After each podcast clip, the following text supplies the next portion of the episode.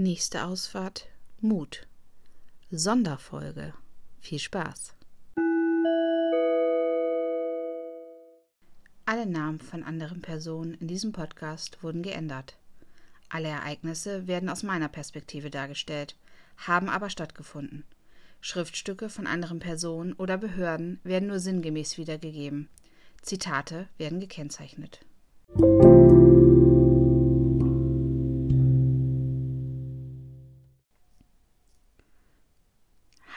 Zusammen, willkommen zur Sonderfolge Nummer 2. Diesmal, wie angekündigt im letzten Podcast, mit dem Thema familienpsychologisches Gutachten. Ähm, Nochmal zur zeitlichen Einordnung. Äh, Anfang Januar 2017 gab es ja ein Sorgerechts- und Umgangsverfahren. Beim Umgangsverfahren gab es ja den ersten begleiteten Umgang, der in der letzten Folge besprochen wurde. Und zum Thema Sorgerecht wurde ein familienpsychologisches Gutachten ja, in Auftrag gegeben. Und ja, das war ähm, eine sehr komische Zeit, muss ich sagen. Ähm, die ähm, Familiengutachterin, so nennen wir sie einfach mal, die ähm, hat, ja, die war sehr, sehr schwer zu erreichen.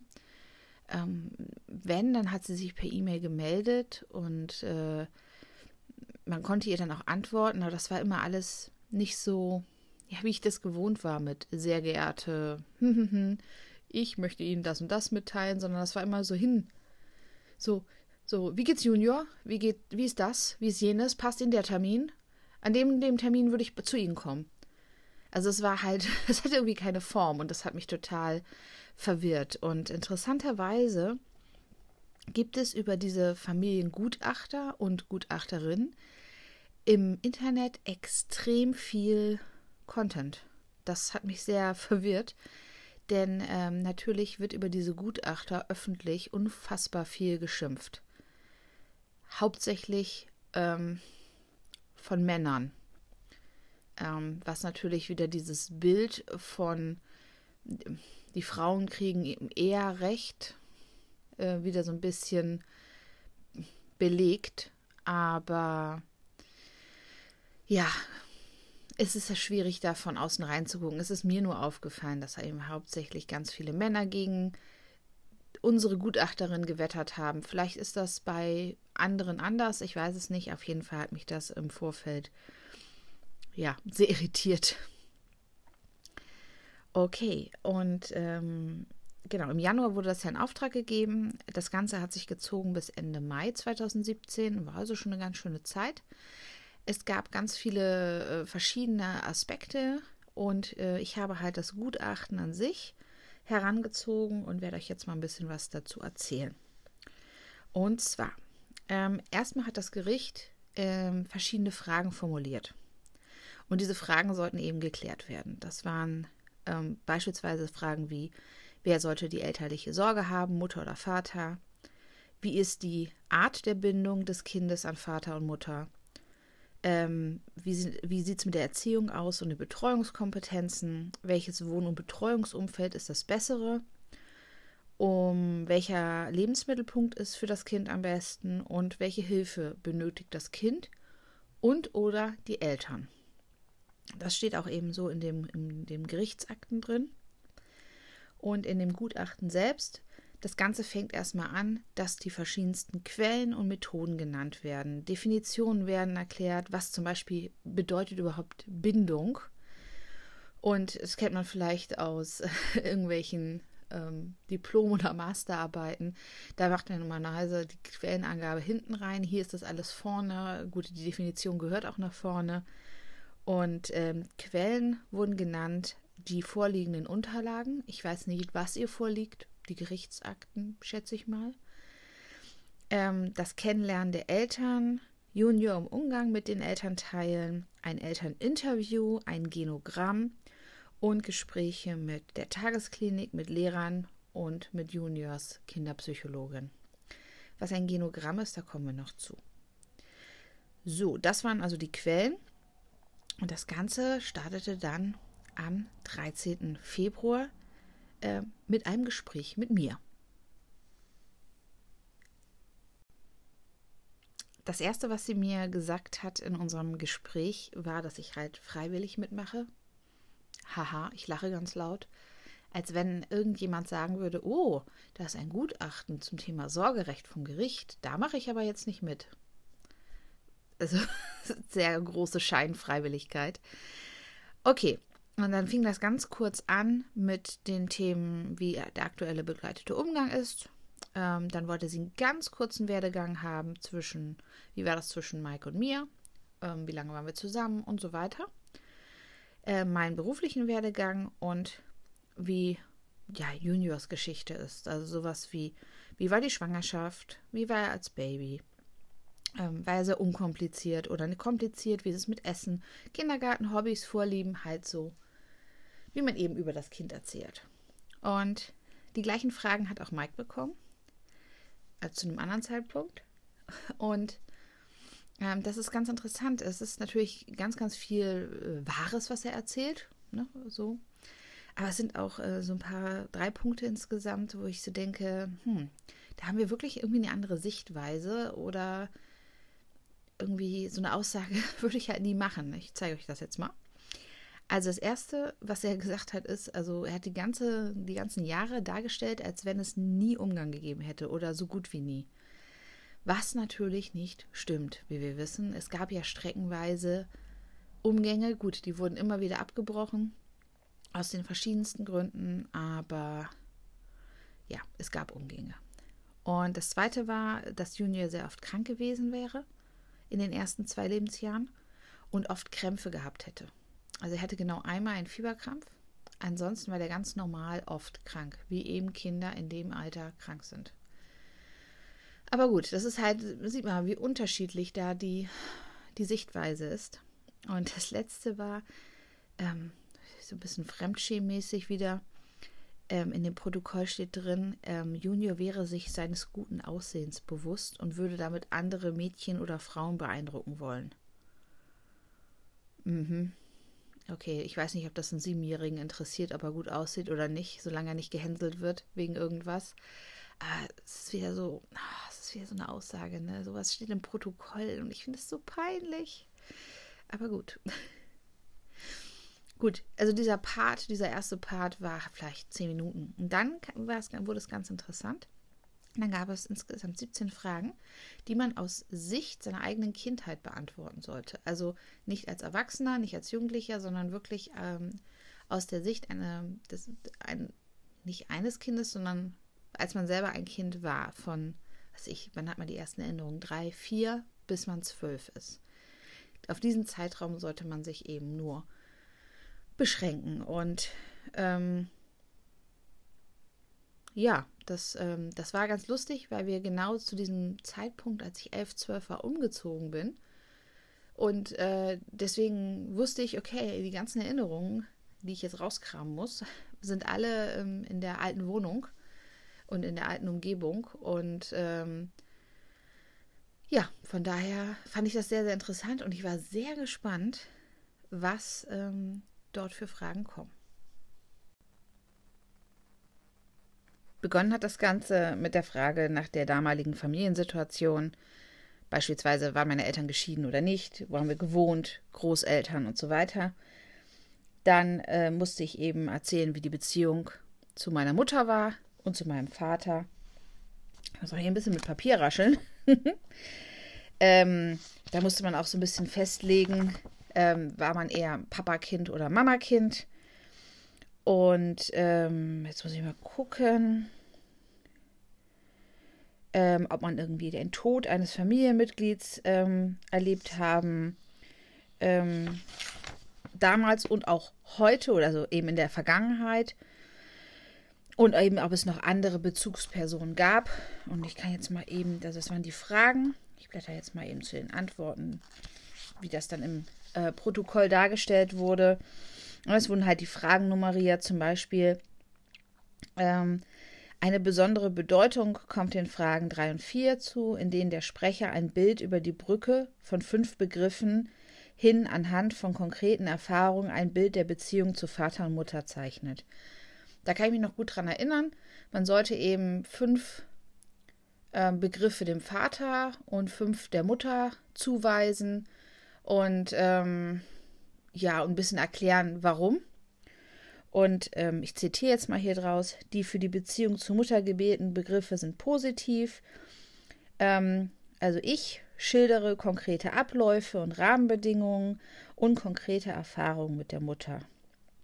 Es gab keinen Unterschied in der Beziehung zu beiden Elternteilen. So, genau das gleiche eben steht da auch zum Beispiel für meinen Vater. Und äh, dann gab es halt noch solche Sachen wie, was ist gewesen, wenn ich mich nicht gut gefühlt habe? Ähm, was habe ich dann gemacht und wie haben meine Eltern darauf reagiert? Habe ich mich von ihnen zum Beispiel auch abgelehnt gefühlt? Und wie war das Verhältnis zu, also zwischen meinen Eltern? Ähm, ja, und so ging das halt äh, weiter, bis dann eben in dem Protokoll steht, die klinische Auswertung von diesen Fragen. Und da steht eben hier drin, dass ich eine sichere Bindung und Versorgung erfahren habe und es eine hohe Wertschätzung für Bindung und Beziehungen gibt. So, das war natürlich erstmal sehr positiv. Und auch meine Mama hat das natürlich sehr interessiert, ähm, was ich da angegeben habe. Und letztendlich in der Situation dieses Interviews hat man sich eben auch gar nicht mehr man war tatsächlich überhaupt nicht mehr in dem Thema Sorgerecht und familienpsychologisches Gutachten drin, sondern tatsächlich war man sehr, sehr in der, ähm, ja, in dieser Vergangenheit drin und hat sich das sehr aufgerufen, was es alles für Erfahrungen gab und, und, und. War eine sehr, sehr interessante Erfahrung. Und das gleiche Interview wurde natürlich auch mit Mike gemacht. Ähm, lustigerweise ist in dem Protokoll, bei mir steht halt meine Antworten zu Frage 1, meine Antwort zu Frage 2, zu 3 und 4 und so weiter. Und das gibt es bei ihm gar nicht. Äh, und zwar, da steht auch eine Begründung drin. Ähm, und zwar hat er eben von seiner schwierigen Kindheit erzählt. Und die Gutachterin meinte eben in der Zusammenfassung, dass die Geschichten aus der Vergangenheit sich mit den Geschichten der Gegenwart immer wieder vermischen, überhaupt nicht zusammenpassen und dass sie vermutet, dass diese schlimmen Erfahrungen aus der Vergangenheit nicht ausreichend verarbeitet wurden. Nachdem diese Interviews ähm, ja, fertig waren, gab es etwas später einen äh, weiteren Hausbesuch ähm, zusammen mit Junior. Leider war das ein sehr, sehr unruhiger Besuch, weil wir haben halt versucht, mit ihr zusammen ein Gesellschaftsspiel zu spielen, was Junior auch normalerweise total gerne mochte, aber er war an dem Tag halt total unruhig. Und ich habe das natürlich erstmal darauf geschoben, dass eben eine fremde Person da war, obwohl er damit eigentlich nie Probleme hatte.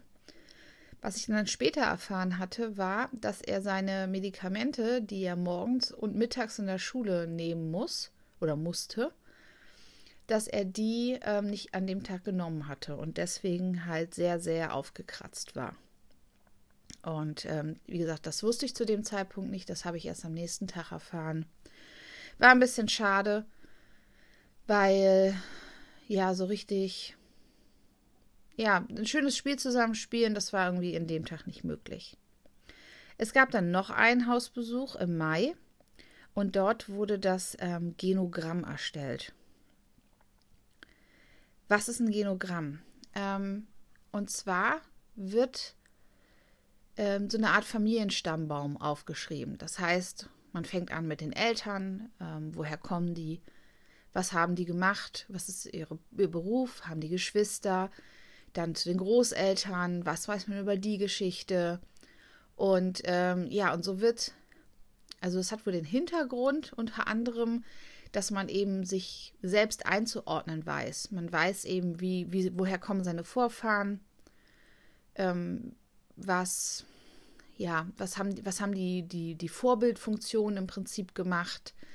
Ähm, das ist wohl anscheinend sehr, sehr wichtig zu wissen, wo komme ich her, wer bin ich und wie kann ich mich einordnen. Und da lustigerweise mein Opa väterlicherseits ähm, unseren Stammbaum so als Hobby immer fortgeführt hat und das alles aufgeschrieben hat, haben wir wirklich, also weiß ich wirklich, woher diese Seite der Familie kommt. Aber ich weiß auch interessanterweise, ähm, relativ viel über die, die andere Seite. Und ähm, zum Beispiel, dass wir eben auch ähm, Verwandte in Südafrika haben. Wir haben Verwandte in den USA. Und äh, ich fand das einen sehr, sehr interessanten Termin. Ich habe aber nicht so ganz verstanden zu dem Zeitpunkt oder eigentlich bis heute nicht so ganz richtig, warum das jetzt so relevant ist. Weil ich sag mal, auch ein Findelkind kann ja seinen Platz oder findet ja seinen Platz, auch wenn es vielleicht nicht weiß, woher es kommt. Vielleicht ist es so eine große, unbeantwortete Frage. Ähm, gut, aber die gab es halt bei mir nicht. Ähm, weiter wurde in dem Hausbesuch über die Fortschritte in der Tagesklinik berichtet, wie die Umgänge laufen. Ähm, ja, und da hatte ich eben auch erzählt, dass äh, ähm, Junior sich bei den am Ende des Umgangs sehr verändert hatte zu dem Zeitpunkt, dass er auch sehr viel geschlagen hat, und zwar Mike. Und im Auto im Prinzip die paar Minuten, die wir nach Hause gefahren sind, ähm, hatte er sich dann beruhigt und war wieder völlig, ich sag mal, der Alte, ganz lieb. Also das war mir damals aufgefallen. Und ähm, die Gutachterin hat auch mit meinem damaligen Freund ähm, gesprochen und wollte ihn auch so ein bisschen kennenlernen und hat es auch in dem Gutachten erwähnt, dass er eben, dass wir schon länger zusammen wohnen, dass er sich mit um die Betreuung intensiv kümmert und so weiter und so fort. Fand ich ganz gut, dass sie sich dafür Zeit genommen hat. Nach diesem Hausbesuch bei mir im Mai ähm, ist die Gutachterin dann zu dem begleiteten Umgang gefahren und hatte dort in den Räumlichkeiten, bevor der begleitete Umgang war, ein, ähm, ein, ein Gespräch mit Mike.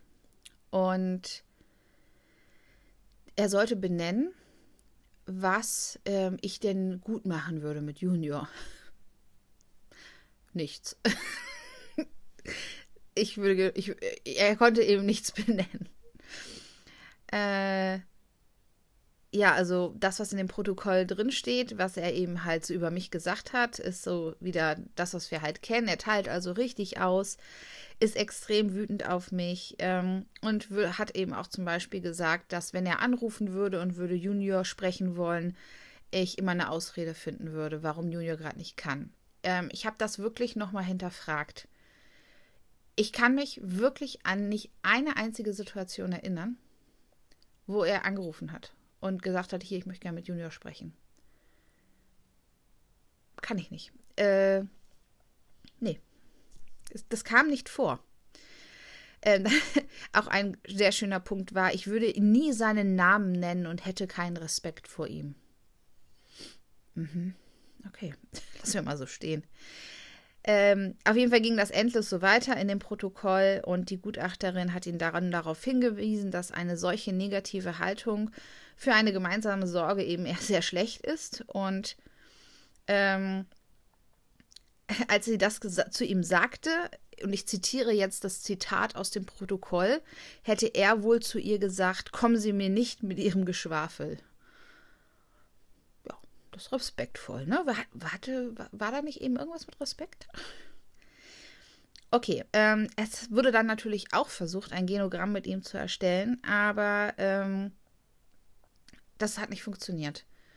Er konnte die dafür notwendigen Fragen und Aufgaben nicht lösen. Also sowas, er konnte halt nicht erzählen, obwohl ich mir das gar nicht vorstellen kann. Er hat mir damals so viel über seine Familie erzählt, über seinen Onkel, seine Tante, über die Familie ähm, an sich und ähm, dass er das nicht erzählen konnte in dieser Situation, das, das finde ich ein bisschen merkwürdig, weil ich da so viel drüber weiß. Ja, auf jeden Fall konnte das nicht gelöst werden von ihm und deswegen gibt es dazu auch keinen weiteren Bericht äh, in dem Protokoll. Anschließend war dieser begleitete Umgang. Da habe ich Junior hingebracht. Ähm, und um das Protokoll mal zusammenzufassen, das war extrem unruhig. Ähm, das hat mich total gestresst, als ich mir das nochmal durchgelesen habe. Also es war, war furchtbar, dieser Umgang. Ähm, ja, mehr braucht man dazu nicht sagen. Äh, Und dann gab es noch eine Nachbesprechung zu dem Umgang, wo sie ihn eben auf verschiedene Situationen hingewiesen hat und nachgefragt hat, warum er da so und so drauf reagiert hat. Und da sagte Mike, dass er eben den nächsten Umgang komplett filmen will, was natürlich nicht erlaubt ist. Ähm, das kennt ihr auch schon von dem letzten Podcast. Das war ja auch etwas, was er dem Jugendamt danach vorgeschlagen hat.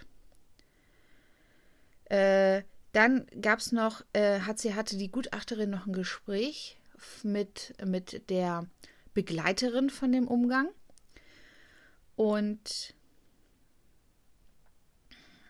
ähm, da stand halt was drin, das konnte ich nicht so ganz nachvollziehen. Also zusammengefasst hat die äh, Begleiterin gesagt, ähm, dass sie den Eindruck hat, dass Mike und ich Junior aushorchen würden.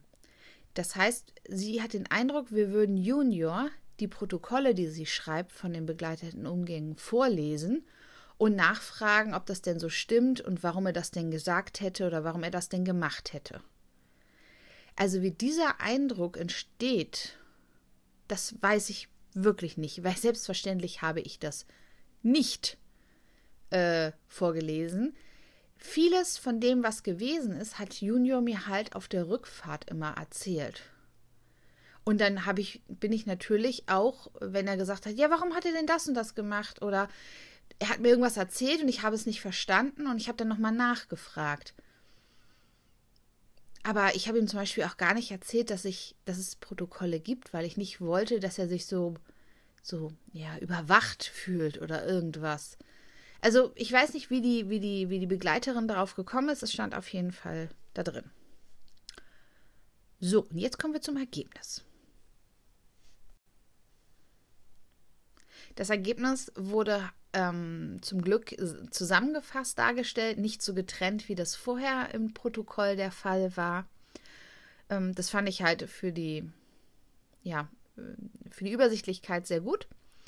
Ähm, also, das Ganze beginnt mit, dass wir beide, Mike und ich, wollen, dass es Junior gut geht. Aber wir sehen das eben durch unterschiedliche Methoden zu realisieren ich würde halt Ressourcen haben, Bindung und Beziehung zu wertschätzen und eine Familie zu versorgen und ich hätte einen multikulturellen Hintergrund, zu dem ich aber nur wenig Informationen hätte.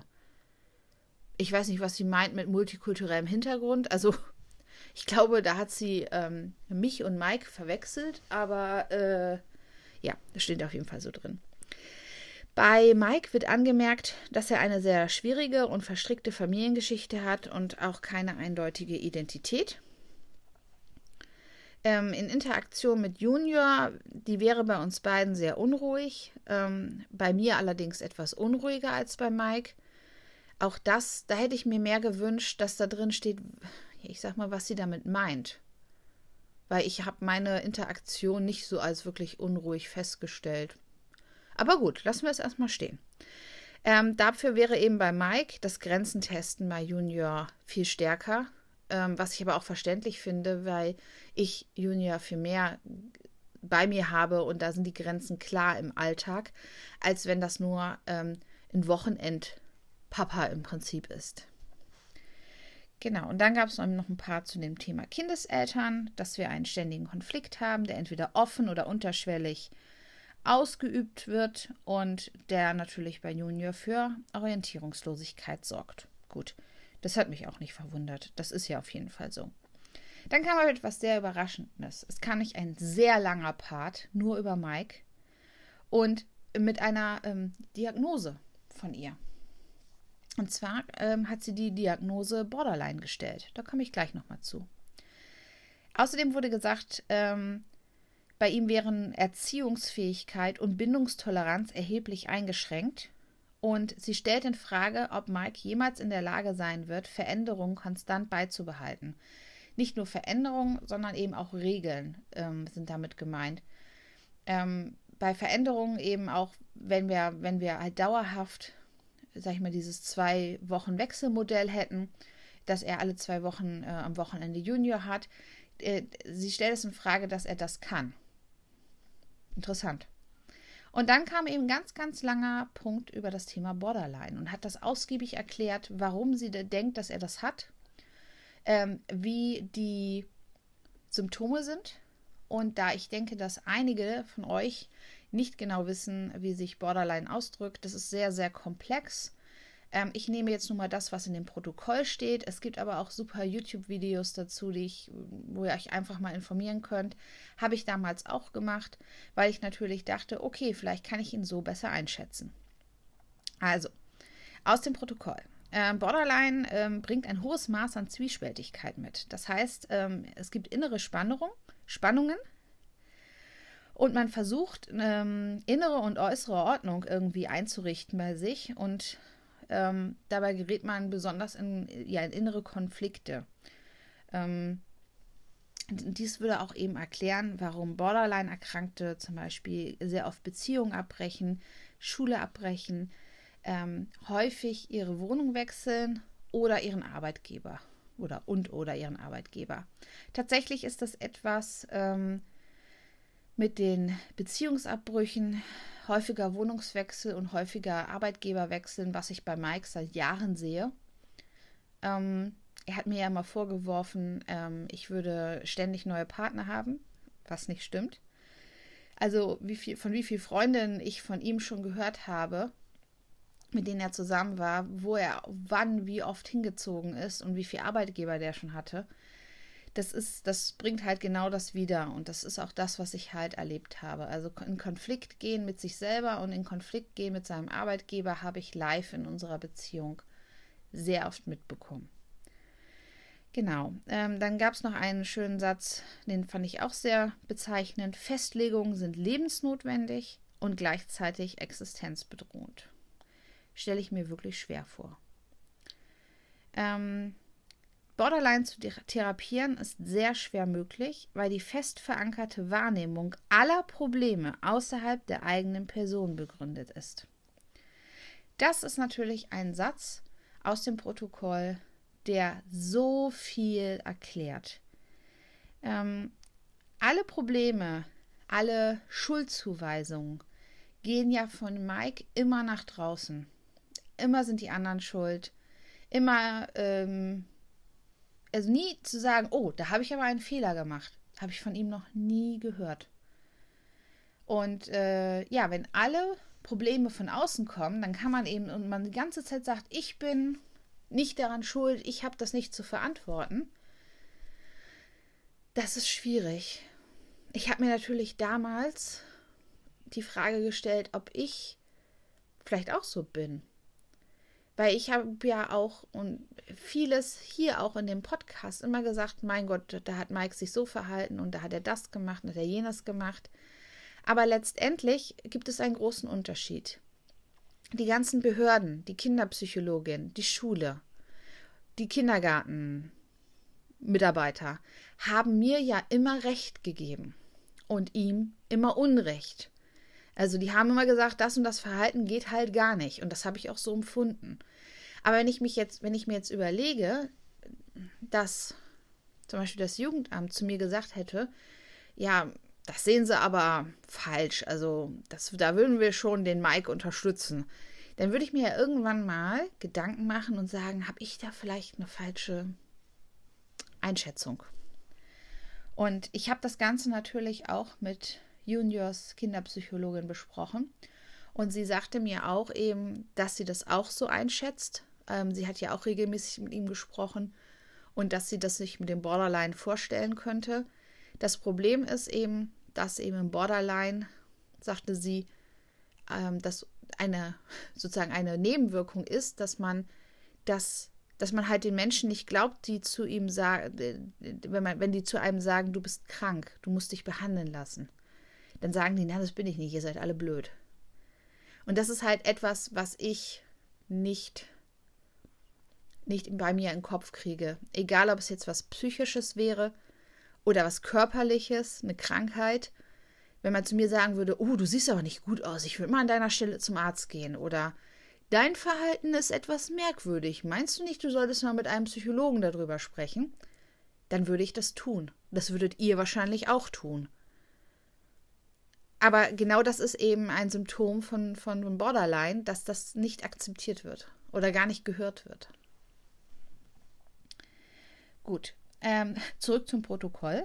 Ähm, es steht noch drin, Ähm, äh, erst müsste man an der Wahrnehmung, ne, also dass, dass, diese, dass die Probleme nur von außen kommen, dass das nicht stimmt, erstmal an dieser Wahrnehmung arbeiten und wenn das Schritt für Schritt geklappt hat, dann wäre überhaupt eine Therapie möglich. Also man müsste überhaupt erstmal es schaffen, dass er wahrnimmt, dass vielleicht er das Problem ist oder bei manchen Sachen das Problem ist. Und das ist halt gar nicht möglich. Und dann kam noch ein kleiner Teil mit einer Einschätzung zu mir. Ähm, ich kann den Alltag, die Förderung und die Therapien sicherstellen. Ich möchte Junior eine sichere Basis bieten. Ich hätte wohl teilweise eine unklare Haltung gegenüber Junior. Ähm, ich würde mich zu viel ähm, auf Diskussionen einlassen und ich müsste äh, noch klarer hier die Elternebene einnehmen.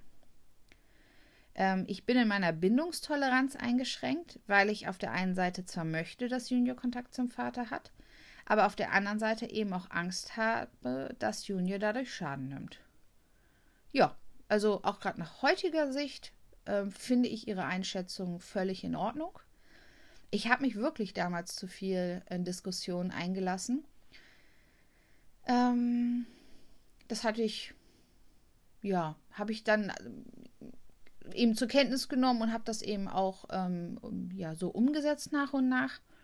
Ähm, das mit der eingeschränkten Bindungstoleranz, das bin ich auch heute noch, heute sogar noch mehr als ähm, je. Ähm, das werden wir in den nächsten beiden Podcasts auch noch hören, warum. So, und ganz zum Schluss kamen dann noch die Fragen des Gerichtes. Und die hat sie wie folgt beantwortet. Also ich soll die elterliche Sorge ausüben ich hätte unzweifelhaft, das ist auch unterstrichen das Wort, die Fähigkeit, die Versorgung sicherzustellen. Ich bräuchte aber noch Unterstützung, um im Umgang mit Junior noch klarer zu werden. Ähm, Mike ist stark eingeschränkt in der Erziehungsfähigkeit. Alltagsversorgung und Förderung wären von ihm nicht möglich. Außerdem hätte er einen unsicheren Wohnsitz, häufige Beziehungswechsel und eine unsichere Arbeitssituation. Das ist genau das, was wir eben im Borderline-Symptom beschrieben haben. Wir sind beide eingeschränkt bindungstolerant, der Vater mehr als die Mutter. Interessanterweise hat Mike mir ja mal vorgeschrieben, ich hätte keine Empathie und hätte ähm, überhaupt gar keine Bindungstoleranz. Der Lebensmittelpunkt sollte bei mir sein und Junior bräuchte eben weiterhin Therapien. Und ganz zum Schluss steht noch, dass eben auch Mike dringend eine Therapie machen sollte. Finde ich auch. Aber ich glaube, ähm, vielleicht ist es auch einfach zu spät. Also sowohl damals als auch heute sind ja nur dreieinhalb Jahre. Ja, das war das Gutachten. Ähm, das Gutachten wurde uns äh, zugesendet Ende Mai, Anfang Juni. Ähm, ich gucke gerade aufs Datum. Das war Anfang Juni. Und es wurde dann auch ähm, ein Gerichtstermin, ähm, um das eben, das, dieses Sorgerechtsverfahren zu Ende zu bringen, für die Sommerferien vorgeschlagen. Den weiß ich noch, den musste ich absagen, weil wir zu der Zeit im Urlaub waren. Und das Ganze wurde dann, glaube ich, auf August verlegt. Ähm, ist aber auch nicht egal, egal, was das jetzt für ein Datum war. Und ähm, gegen dieses Gutachten ähm, hat ähm, Mike auch noch ähm, Einspruch erhoben. Das wird dann ähm, im nächst, beim nächsten Mal kommen. Da werde ich nochmal drauf eingehen. Letztendlich wurde das Gutachten aber so genehmigt. Ähm, es war dann immer noch die Sache, dass er wohl äh, das Gutachten für ungültig erklären würde und damit auch vors. Ähm, Moment, wir sind jetzt beim Amtsgericht. Das, als nächstes kommt das Oberlandesgericht. Genau, und tatsächlich ist er zum Oberlandesgericht gegangen.